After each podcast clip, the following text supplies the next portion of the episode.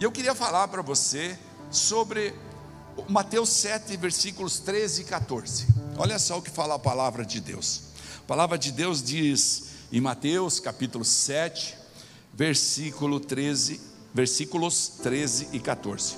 Entrem pela porta estreita, pois larga é a porta e amplo o caminho que leva à perdição, e são muitos os que entram por ela. Pela porta larga, né? Como é estreita a porta e apertado o caminho que leva à vida, são poucos os que a encontram. São poucos os que a encontram. Aqui Jesus está findando o sermão do monte. Ele está fazendo um, ele fez um checklist de uma vida com propósitos de um cristão. E então ele encerra praticamente aqui. Mais um pouquinho, ele diz mais algumas coisas, e o povo fica extremamente admirado e fala como ele tem sabedoria para transmitir. Mas nesses dois versículos, que em muitas Bíblias estão separados, ele está dizendo da dificuldade que é a gente poder se manter nesse caminhar cristão. O nosso Senhor Jesus Cristo, ele reconhece aqui a dificuldade que nós temos de seguir os seus ensinamentos aqui na terra e obedecer às suas palavras. É muito difícil, especialmente se a gente decide fazer com as próprias forças, com o nosso com a nossa decisão da carne. Ele fala: "Estreita é a porta, apertado o caminho para a salvação". Mas, diz ele, larga é a porta e amplo o caminho que leva à morte. Algumas, algumas versões falam: estreita é a porta e apertado o caminho que leva para a vida, para a vida eterna. O apelo então do Sermão do Monte, que está ali nos capítulos de 5 a 7, conclama cada um de nós, e é tão importante a gente conhecer, né, de voltar ali, cada um de nós a uma vida moral e ética dentro do cristianismo. Não é nós, como eu disse ontem para o pessoal que está chegando na igreja, não é nós irmos na igreja, mas é nós sermos igreja. Não há, no entanto, a menor dúvida de que Jesus proferiu esse sermão lá no monte como padrão para todos nós cristãos. Mateus, que publicou essa versão que eu falei aqui, que eu li para nós, salientou que a gente não vai conseguir cumprir as exigências só por nossa capacidade própria.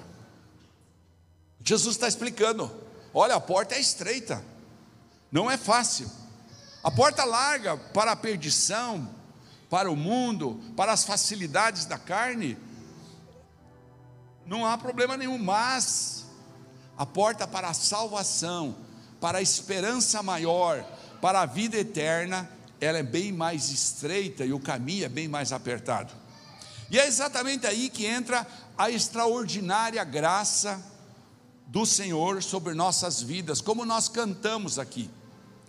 É exatamente aí que Jesus veio, enviado do Pai, se fez homem, ficou aqui na terra, foi tentado como todos nós tentamos, viveu as experiências que nós vivemos, proferiu a vida pública dele em três anos, formou os discípulos dele, foi traído como qualquer um de nós pode ser traído na vida por um homem, como disse o pastor aqui, é, é, executando o desejo de Satanás.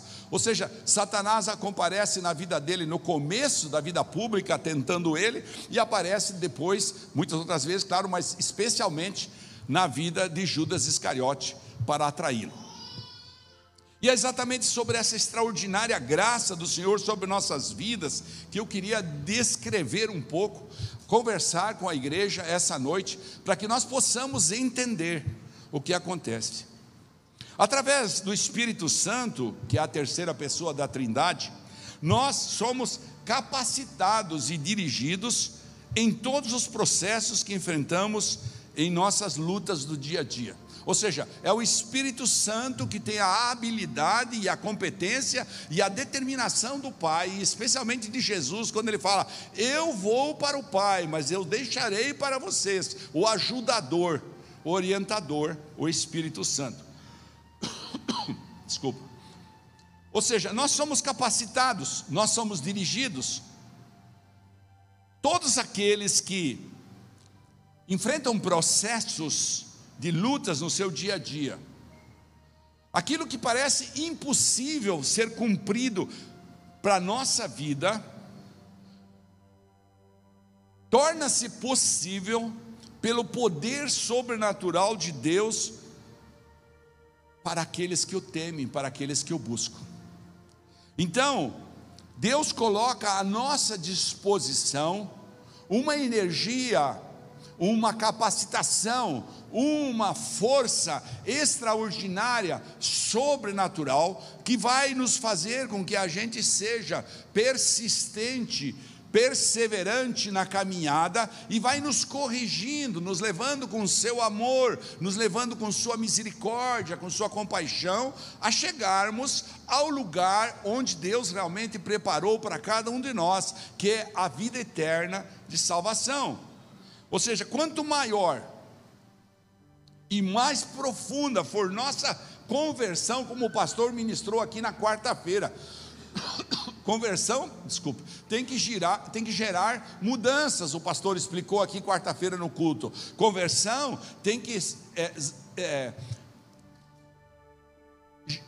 gerar vida nova, nova criatura ter Jesus no coração não pode ser a mesma rotina de antes, de quando estava no mundo. Então, o Espírito Santo vai intervindo nessas nossas escolhas, nos nossos planos, nas nossas decisões, nos ajudando a vencer as nossas limitações de fé, porque na carne a gente tem limitações, a gente ora muito, mas a gente, no, nosso, no meu caso, por exemplo, deixa eu contar para você, de repente chega a notícia que tem febre. Febre, ó, vocês não devem levar para o hospital enquanto ela não manifestar febre. Há a presença de, um, de uma colônia desse, dessa bactéria aí nela, mas não se preocupe, é só quando tiver febre. Numa tarde normal, que vem chegando do supermercado, já estava nessa fase, aparece uma febre. Então você fica assim, falando, o que Deus quer? Daí quando a gente está lá, a gente começa a orar, a gente vê, olha, Deus preparou, porque se fosse aplicar esses remédios debilitada quando estava 70 dias atrás, não ia aguentar.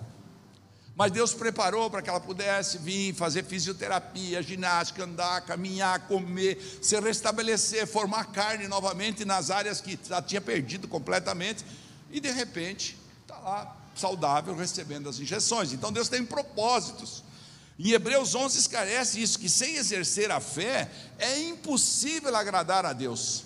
Então você pode, mas eu preciso agradar a Deus sim. Qual é a forma de agradar a Deus? Exercendo a minha fé, colocando na mão dele minha vida e descansando nos braços dele, terminando com a ansiedade, terminando com o processo de desagradar ele, porque quando você manifesta uma ansiedade excessiva, especialmente nesses dias, me permita tomar um pouquinho d'água. Especialmente nesses dias, é, a gente anda muito ansioso, né, com esse negócio de guerra, com esse negócio de Covid, que abalou todo o nosso sistema de vida, né? Então, aí é que cabe mais ainda esse, esse raciocínio que Jesus falou: como é estreita a porta e apertado o caminho que leva à, à vida caminho que leva à vida eterna. Repete comigo isso para ficar bem claro. Diga assim: estreita é a porta, apertado é o caminho. que leva à vida eterna. Agora veja como é importante, porque poucos a encontram e há uma dificuldade de se manter nesse caminho. Por quê? Porque poucos encontram e por que há uma dificuldade de se manter nesse caminho? Porque a porta que leva ao reino dos céus é dependente da fé. E a fé que gera a renúncia necessária para a gente poder agradar o coração do Pai.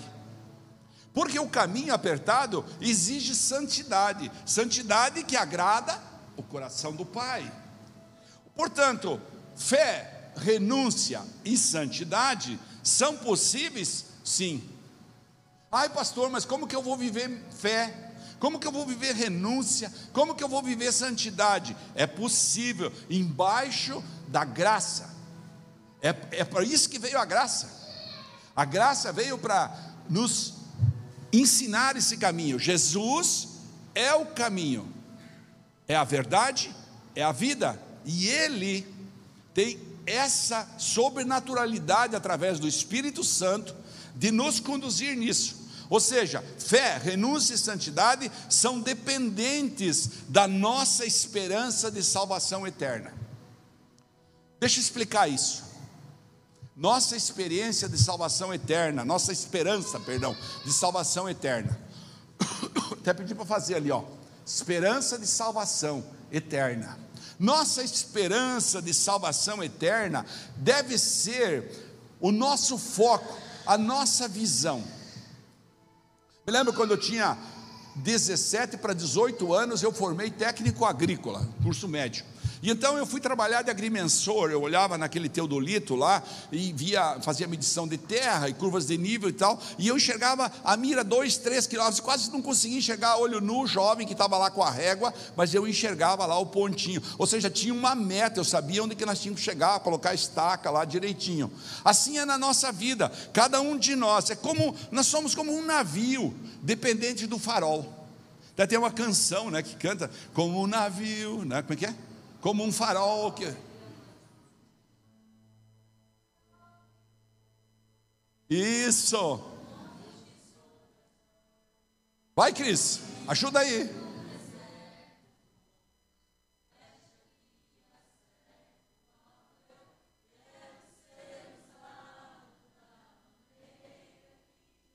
Deus, eu quero ser usado. Aplauda Jesus por isso.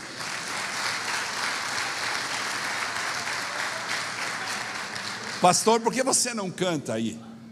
É porque eu não sei mesmo. Porque se eu canto, metade da igreja vai embora, então deixe quieto. Mas nós somos, é como um navio dependente do farol. Quando o navio está navegando, aparece um farol lá no fundo e fala: opa, ali tem um empecilho. Assim é a nossa esperança. Você precisa olhar para a vida eterna, você precisa se focar na vida eterna para que, quando você encontra um empecilho aqui, uma pedra, ou como a água do rio, né? o rio é dependente da inclinação do terreno, e quando ele encontra uma pedra, o que a água faz do rio? Ela desvia.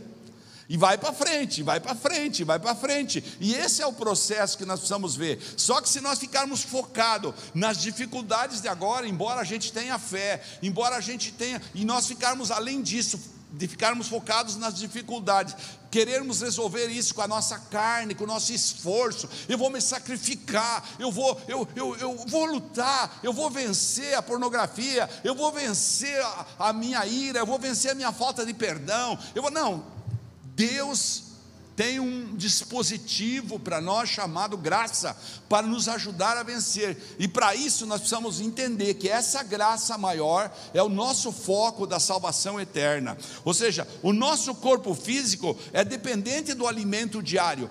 Assim é o nosso corpo espiritual, dependente de estarmos íntimos do Espírito Santo, para ouvirmos a Sua voz, para colocarmos nossa vida em Suas mãos e descansarmos em Seus braços. Como Jesus dormiu naquele barco, naquela noite que ele estava atravessando para Cafarnaum. Ou seja, Jesus, embora houvesse uma tempestade imensa, ele deita-se no barco e dorme. Por quê? Porque ele sabe que ele, o Pai está nele e ele no Pai, como ele explica. Ou seja, a esperança eterna é fruto da sobrenaturalidade de Deus pela graça extraordinária concedida a cada um de nós. No dia que nós nascemos de novo, no dia que nós recebemos Jesus no coração, naquele dia o Espírito Santo passou a habitar em nós. E como o pastor também explicou aqui na quarta-feira e ontem, inclusive no Bem-vindo Membro, é, só vai manifestar o Espírito Santo quando nós assim quisermos, quando ele sentiu um anseio enorme no nosso coração, e é esse anseio que nós andamos fugindo dele. Você pode, você pode achar assim, ah, mas meu Deus, como que eu faço? Eu mesmo me peguei essa semana numa situação, eu fiz 800 palavras cruzadas do meu celular. Nessa história de a esposa ficar doente e você fica lá esperando e espera na porta do hospital. Eu pensei assim: 800 palavras, se eu gastei 10 minutos cada palavra, então eu gastei 8 mil minutos. Ou seja, eu gastei um monte de horas. Né? Por que eu não li a Bíblia nesse tempo? Na hora apaguei aquele, aquele app lá, aquele, aquele. Falei, parou com isso. Que isso? E passei a ler a palavra e tem sido tão bom. Mas a gente mesmo se perde. Por quê? Porque eu esqueci da minha intimidade com o Espírito Santo. Eu podia ter ficado ali lendo a palavra e dizendo: Espírito Santo, revela para mim o que o Senhor quer falar, o que o Senhor quer dizer para mim. Como que eu faço para vencer essa batalha? Coisas desse tipo. E é essa bondade, essa compaixão do Senhor por cada um de nós que nos separou e escolheu para vivermos eternamente com Ele. Ele nos separou. Ele te separou. Olha para quem está do teu lado e fala assim: você é separado, você é escolhido. Lá na eternidade nós estamos juntos. Compreende isso? Então, firmar nossa crença na nossa esperança de salvação eterna é a base para a gente se manter no caminho. Aí o caminho pode ser estreito quanto for, Aí o caminho pode ser dificultoso quanto for, não importa o preço que eu estou pagando, porque eu sei aonde eu vou chegar na minha eternidade. Se eu ficar me é, defendendo quando eu sou é, confrontado por Deus, quando eu sou é, levado a uma palavra, às vezes mais pegada, né? como essa aqui, eu fui ler na palavra esse texto aqui, eu falei assim: não, eu estou querendo ir pelo caminho largo, aí atrás dessas palavras cruzadas, né? porque daí a gente tem uma desculpa, cada um de nós tem uma desculpa, não tem? A minha desculpa é: bom, eu já tenho 70 anos, eu vou ficar é, é, fazendo para exercitar minha mente, sem vergonha, né? nada disso. Tem tantas coisas para exercitar a mente. Vai ler a palavra, vai orar, vai cantar, vai né, louvar o Senhor, adorar a Deus, né? Como fizemos essa manhã foi tão lindo, né? E o propósito, porque alguém chegou para mim e falou assim, pastor, há um propósito para vocês voltar aqui para o hospital. Nós ganhamos duas vidas para Jesus lá. Incrível, incrível. Foi uma coisa assim, né? E nós estamos lidando lá já, já com essa história somos até amigo do diretor do hospital. Então a gente vai, vai entrando e Deus vai dando relacionamento. Ou seja, Deus tem propósitos. A gente não pode olhar só para o lado da gente e falar assim: ah, meu Deus, minha esposa está. Eu sei, ela está doente, né? Mas Deus tem propósito. Deus tem propósito para nós aqui. Deus queria mostrar para nós: pode chacoalhar quanto for a árvore. Quando eu dou uma palavra para uma congregação, quando eu dou uma palavra para uma igreja, eu firmo a minha palavra, eu sustento o meu, o meu, o meu profeta, eu coloco o caminho. Então a gente precisa ter essa visão aberta nessa esperança maior que é a nossa salvação eterna. Diga comigo: a minha esperança é a minha salvação eterna. E então você começa a ver o que, é eterno. Meu Deus, perto de 80, 90, 100 anos, né? Ou seja, a esperança da salvação eterna é a base para superarmos os desafios, os desconfortos dessa vida cristã, é a força para vencer os impulsos da carne, porque se nós não, não, não, não olharmos para a salvação eterna, nós vamos ceder às tentações do agora, nós vamos romper com os compromissos chamados princípios bíblicos, nós vamos fugir dos fundamentos da palavra, nós vamos ser desobedientes, nós vamos então preparar iscas para Satanás na nossa mão. E ainda, a esperança eterna é a sentinela que nos ajuda a vigiar os ataques de Satanás. Medite bastante essa semana em Colossenses e no capítulo 1 encontrei diversas situações. Por exemplo, nos versículos 5 e 6 de Colossenses 1, diz assim: Por causa da esperança, diga comigo, esperança. Essa esperança que lhes está reservada nos céus, a respeito da qual vocês ouviram por meio da palavra da verdade, o Evangelho, que chegou até vocês. É por causa da esperança que o Evangelho nos chamou, da esperança que ele fornece para cada um de nós. Nós precisamos sair essa noite desse lugar completamente cheios dessa esperança, convictos dessa esperança, tomados pelo poder do Espírito Santo que nos abre a mente em situações difíceis, pelo poder do Espírito Santo. E ele continua no versículo 6: Por todo o mundo este evangelho vai frutificando e crescendo, como também ocorre entre vocês, desde o dia em que o ouviram e entenderam a graça de Deus em toda a sua verdade. Por que Paulo fala graça de Deus em toda a sua verdade? Porque nesses dias modernos em que a comunicação está tão fácil através da internet, né? Daqui uns dias vai ter, perdi o nome daquele negócio lá que vai ter o, o óculos assim. Você vai ver, nós, nós, nós não vamos sair de casa, nós vamos para Nova York sentado na nossa poltrona. Logo, logo, em 10 anos, você vai ver essa tecnologia tomar conta aí. É, é, é, é aquilo que nós pensamos que nós já chegamos no máximo. Quando o ser humano pensar que chegou no máximo, Deus vai mostrar para ele que tem muito mais para frente, porque Deus, quando criou tudo isso, ele imaginou, ele já sabe disso tudo.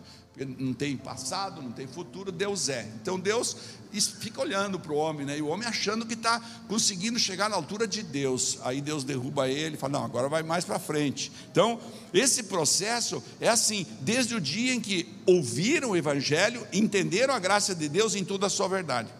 Ou seja, primeiro nós somos convidados a conhecer a verdade. A verdade de quem? De Jesus, do Evangelho. A própria palavra se fez homem, que pela graça nos perdoa e nos justifica, nos perdoa e nos justifica diante de Deus, para que tenhamos o que? Nossa esperança da salvação eterna. Estou repetindo isso propositadamente. Aqui nas minhas anotações coloquei até em vermelho, para que nós tenhamos isso. Em segunda, na sequência, nós ouvimos e entendemos a graça de Deus, diz Paulo nesse texto, cujo propósito maior para cada um de nós ou seja, a graça de Deus, o dia que Ele te convidou para o Evangelho, o dia que alguém chegou e Ele usou uma pessoa, ou Ele usou uma circunstância, ou Ele usou um desafio, ou Ele usou uma doença, ou Ele usou um desespero, ou Ele usa você, como Ele pede, ir evangelizar todas as pessoas, ou seja, quando você tem oportunidade de falar da palavra, quando você tem oportunidade de falar de Jesus, Ele vai usar você. Ele espera que você corresponda. E então a pessoa na sequência, primeiro ela vai ouvir da verdade, depois ela vai entender a graça, que é para quê? Para que cada um de nós possa ter a esperança da salvação eterna. Ou seja, para que esta nossa esperança da salvação eterna produza a perseverança no dia de hoje. Porque quando você não tem foco, não vai acontecer. Ou seja, nossas vidas precisam de um foco. Você precisa ter um motivo maior para você perseverar. Ou seja, primeiro nós precisamos ser cheios do pleno conhecimento da vontade de Deus para as nossas vidas. Paulo está explicando isso em Colossenses. Vocês precisam ser cheios, cheios da vontade de Deus para as nossas vidas. Segundo, com toda a sabedoria que é o fruto do temor do Senhor. Ou seja, primeiro você precisa conhecer. E conhecer, você conhece estando aqui, você conhece é, orando, você conhece parando para escutá-lo, tendo o teu quarto de escuta, tendo oração, você conhece lendo a palavra, lendo a palavra. E então você adquire temor. Temor vai traduzir, vai ser traduzido na sua vida em forma de sabedoria, porque a palavra fala: o temor do Senhor é o princípio da sabedoria, né? E entendimento espiritual, Paulo está falando para os Colossenses. É preciso que o entendimento espiritual, que é fruto da ação do Espírito Santo, é aqui que nós estamos muitas vezes falhando.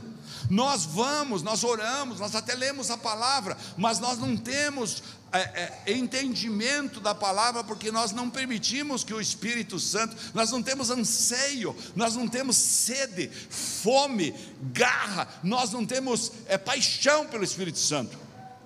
Então o apóstolo Paulo explica isso muito bem aos Colossenses. Vamos lá, nesse 1, capítulo 1 ainda, 8 e 9, versículos 8 e 9. Que também nos falou do amor que vocês têm no Espírito. Observem, aqui no nosso, no nosso painel, Espírito está com letra maiúscula. É do amor que você tem no Espírito Santo. Diz o versículo 9: Por essa razão, desde o dia em que o ouvimos, não deixamos de orar por vocês e de pedir que sejam, primeiro, cheios do pleno conhecimento da vontade de Deus. Está falando para os Colossenses e para nós aqui. Segundo, com toda a sabedoria. E terceiro, entendimento espiritual que é dado por nosso temor a Deus pelo Espírito Santo. Se nós buscarmos esses três fundamentos do Evangelho, se nós estivermos alicerçados nesses três princípios, nesses três fundamentos, dificilmente Satanás vai nos seduzir, vai nos manipular, como disse aqui o pastor Léo, ele veio para matar, roubar e destruir. Não, ele dificilmente vai encontrar, porque nós estamos sedimentados no conhecimento, nós estamos sedimentados na revelação do temor, e nós estamos sedimentados na, na manifestação do Espírito Santo em nossas vidas. Dificilmente ele vai nos atrair, dificilmente ele vai nos levar para o caminho da morte ao contrário, nós vamos passar pela porta estreita e nos manter no caminho que leva à vida. E é esse o nosso objetivo: passar pela porta estreita e ir pelo caminho que leva à vida eterna. Então é preciso que nós tenhamos esse entendimento. Olha, essa semana eu estava pensando, até comentei com, com a Gisele, eu acho que sentou perto de mim, Ontem ali, quando nós estava no. Eu sentei perto dela, porque eu sei que ela traz pé de moleque, daí eu sentei lá perto dela, tá? Então, nada disso, brincadeira. Eu estava dizendo para ela, eu estava vendo uma imagem do tamanduá, tamanduá bandeira. É, é o típico, só para você memorizar, para você não esquecer como é que Satanás age nas nossas vidas. O que ele faz no formigueiro? Ele tem uma língua enorme, muito grande, às vezes fica caída assim no, no verão. E ele coloca lá dentro do formigueiro, e ele deixa lá, porque ele não sente dor na língua. E ele deixa que as formigas vejam aquela tentação daquela carninha ali e vão lá tudo morder. Quando está bem cheio de formiga, quando está bem contaminado no pecado, ele engole e come tudo e coloca de novo lá.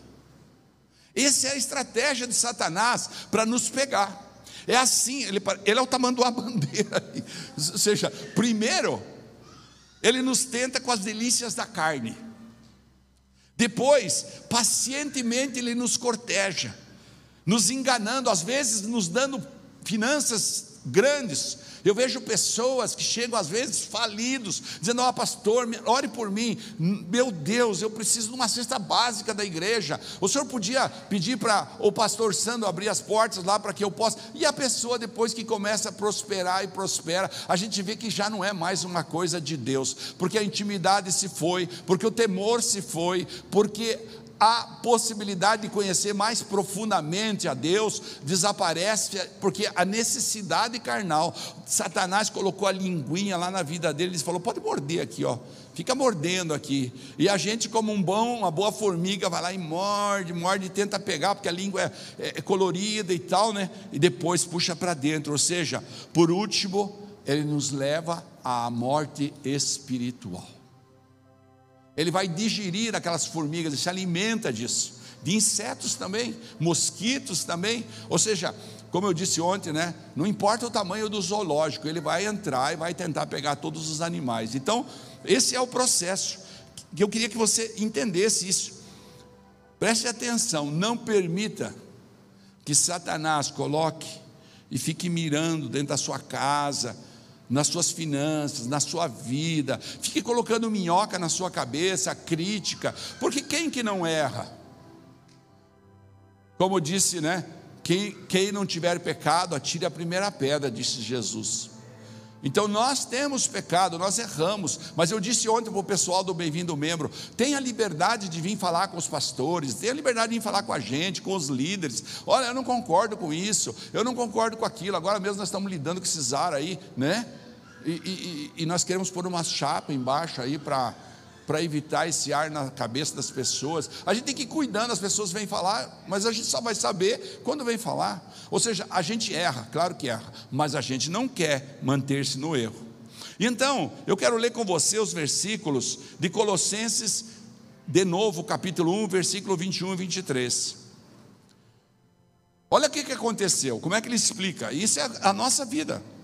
Antes vocês estavam separados de Deus e na mente de vocês, vocês eram inimigos por causa do mau procedimento de vocês.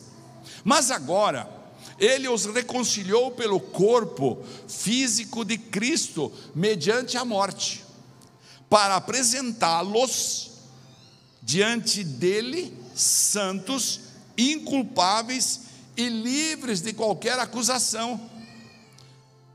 Agora olha o versículo 23. Tá, Jesus morreu por mim, nos deu a graça, morreu por você, nos deu a graça, nos deu salvação eterna, esperança maior. Mas olha o 23. Paulo faz um desde que. Desde que continuem alicerçados e firmes na fé, sem se afastarem da esperança do Evangelho. Nessa hora o Espírito Santo falou para mim: fale para a igreja da esperança do Evangelho sem se afastar dessa esperança. Eu vou para o culto na quarta-feira, eu vou para o jejum na segunda, na terça, na quarta, porque eu tenho uma esperança maior. Eu vou permitir, eu vou abrir espaço na minha vida para que o Espírito Santo trabalhe o meu coração. Eu vou mostrar para o meu querido Espírito Santo que eu tenho tempo para Ele, que eu desejo, que eu tenho anseio disso. Então eu quero repetir o 23, fala assim: desde que, viu? Isso, Obrigado. Vamos lá, diga comigo, desde que, continue, alicerçados e firmes na fé, sem se afastarem da esperança do Evangelho que vocês ouviram. Ou seja, sem nos afastarmos da esperança maior. Qual é a nossa esperança maior? A salvação eterna. Porque isso aqui tudo vai ficar para trás.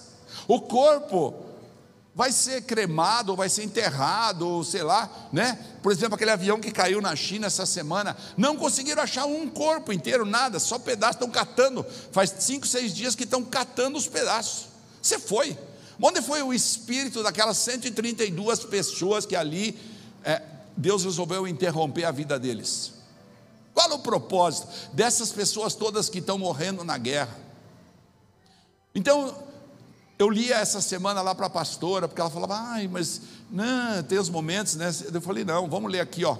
Quem de vocês tem a capacidade de acrescentar uma hora na sua vida? Uma horinha. Pelo contrário. A nossa esperança de salvação eterna está no envolvimento contínuo e perseverante, está em ser igreja estar em viver, estar em comunhão, buscar as oportunidades para amar e deixar-se ser amado, fluir no Espírito. Pode vir aqui, por favor. Permitir que o Evangelho realmente nos torne envolvidos continuamente, perseverante. Eu quero ler mais um texto porque Jesus Cristo, consumador da nossa fé, que nos guia através do Espírito Santo, é explicado também nesse mesmo capítulo, no capítulo 1 de Colossenses. Então, Paulo sente a necessidade de explicar.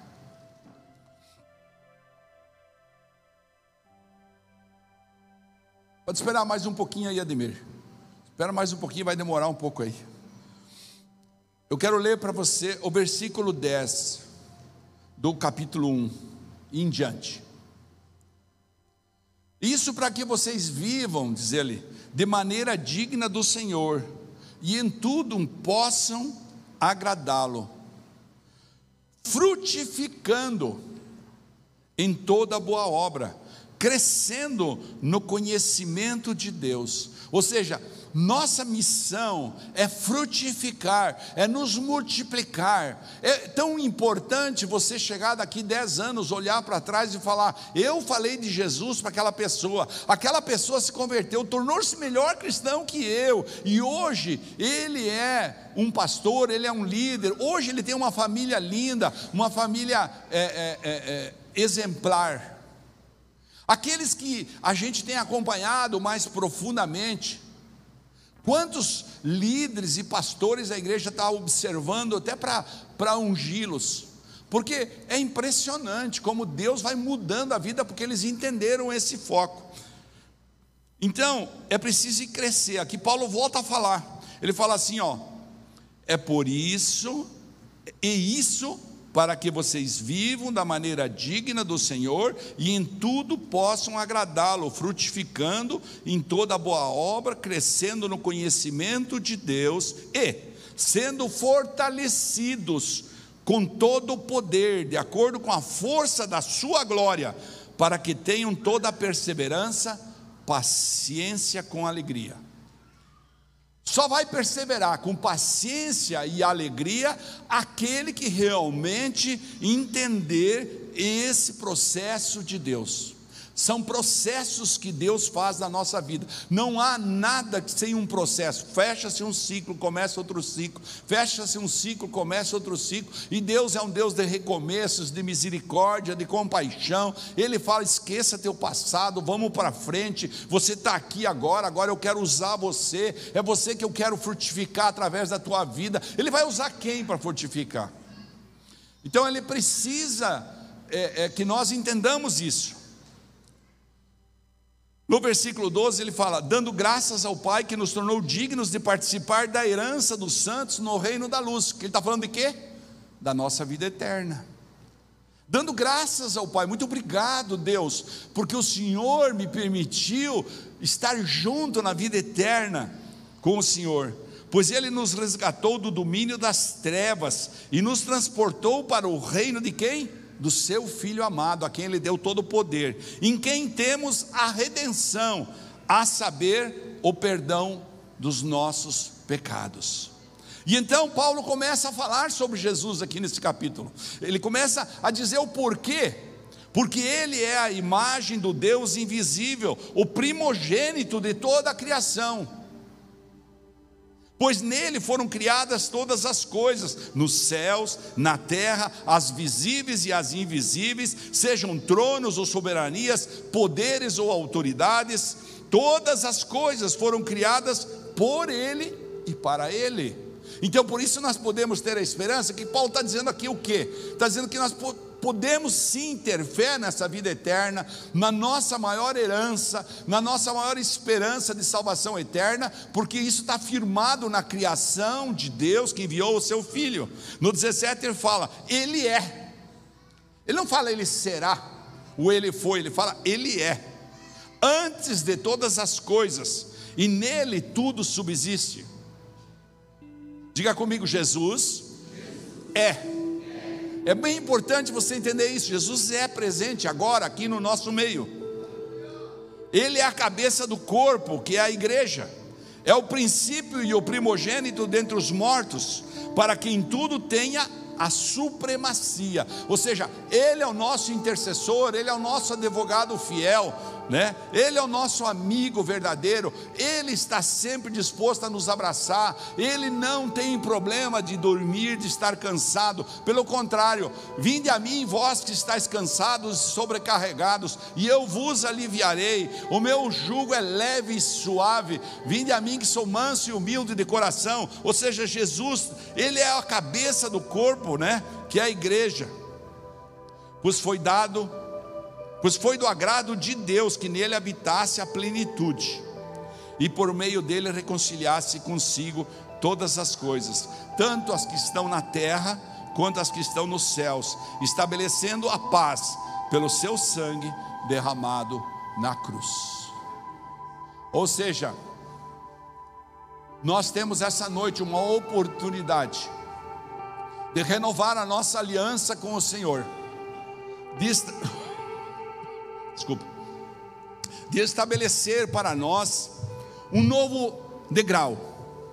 E eu queria convidar você a ficar de pé.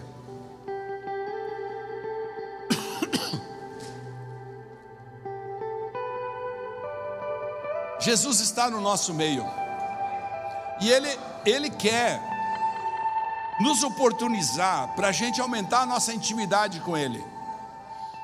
Certamente Ele sabe que todos nós somos completamente diferentes uns dos outros, e essa é a beleza da igreja unir pessoas de lugares, de situações, de culturas diferentes, para todos no mesmo eco, no mesmo som, adorarmos a Ele e recebermos especificamente dele aquilo que nós precisamos.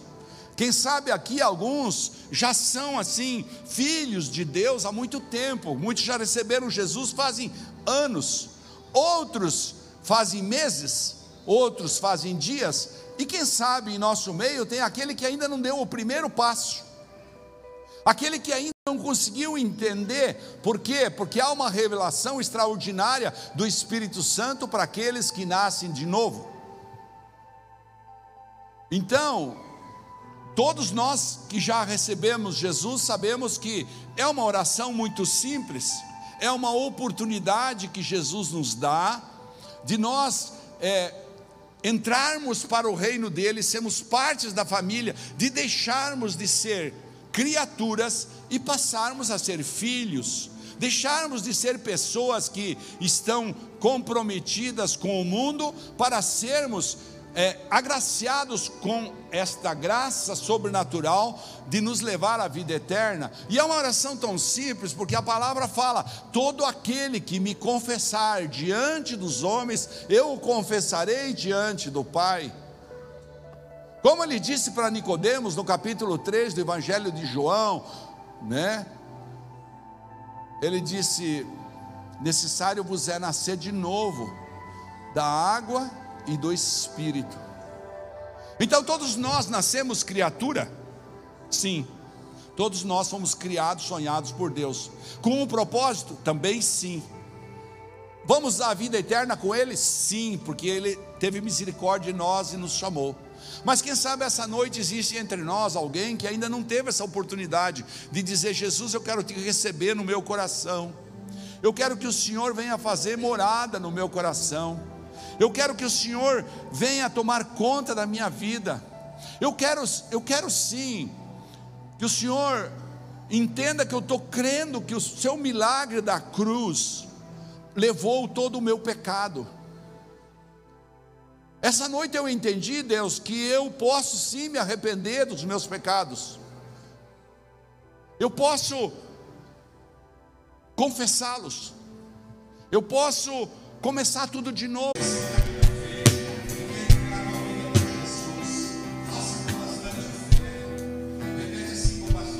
E a igreja vai repetir junto, exatamente para nós firmarmos essa noite na tua vida. Pode escrever lá na sua Bíblia assim: na noite do dia 20, 27, 27 de março do ano 2022, eu nasci de novo, eu nasci do Espírito, e Jesus veio morar no meu coração, e a partir daí a minha vida mudou completamente porque o novo nascimento gera mudanças. O Espírito Santo vai afastar de você todas as dores, toda, você tem um amigo fiel. Então, ore assim, diga assim: Senhor Jesus, esta noite eu quero te convidar para entrar no meu coração, para ser meu Senhor, meu Salvador. Eu declaro que tu és o meu remidor, porque eu creio no milagre da cruz, em que o Senhor levou sobre si todos os meus pecados, todos os meus erros, E eu declaro, eu me arrependo de ter pecado. E essa noite profética da minha vida, eu entrego em tuas mãos tudo que sou, tudo que tenho, para que o Senhor tome conta do meu viver. E a partir de hoje, a tua graça me leve a te conhecer mais, a ter mais sabedoria e intimidade com teu espírito. Que teu espírito possa vivificar o meu espírito, em nome de Jesus. Aleluia. Agora vocês colocam as duas mãos para frente, igreja, estenda as mãos mais uma vez para cá. Senhor, nós oramos para que eles tenham essa experiência extraordinária, sobrenatural. Impõe as mãos, pastores, faz favor. Isso, impõe as mãos. Isso, pastor. Isso. Impõe as mãos. Deus vai tocar a vida deles em nome de Jesus. Deus vai transformar. Aleluia. Aleluia. Deus, nós oramos para que eles tenham uma experiência sobrenatural. Hoje à noite ainda, quando chegar nas suas casas, o Senhor deu um espírito de alegria para eles, de tal maneira que eles falam: Meu Deus, o que está acontecendo? E o Espírito Santo toca a vida deles, toca o Espírito Santo. Enche eles com teu amor, enche eles com tua graça, com tua misericórdia, em nome de Jesus. Enche eles, Senhor, enche, enche ele em nome de Jesus. Olhem para lá vocês que vieram receber Jesus. Só um pouquinho. Só um pouquinho. Só um pouquinho. Olhem para lá. Acende a luz aí, faz favor. Eu quero dizer três coisas para vocês. Olhem para lá, por favor. Olhem para lá, meu amor, meu amigo. Isso, olha. Quero dizer três coisas para vocês. Primeiro, agora vocês não são mais criaturas, são filhos. Segundo, vocês agora podem chamar ele de pai, como filho, dizendo: Abba, pai, é só ler a Bíblia que você tem lá o manual. E terceiro, agora vocês não estão mais só, vocês têm uma família. Vocês têm uma família.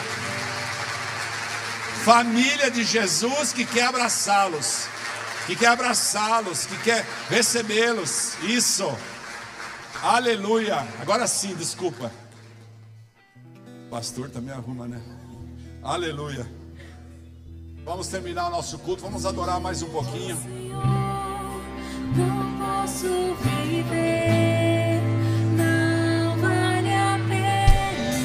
Diga isso com amor para Ele.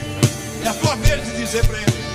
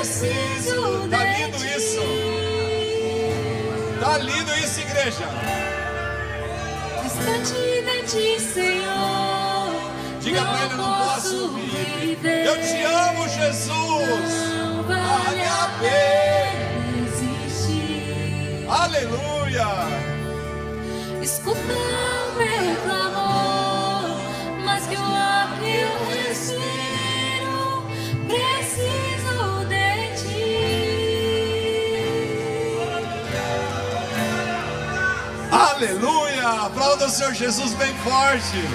Aleluia! Glória a Deus! Que Deus abençoe.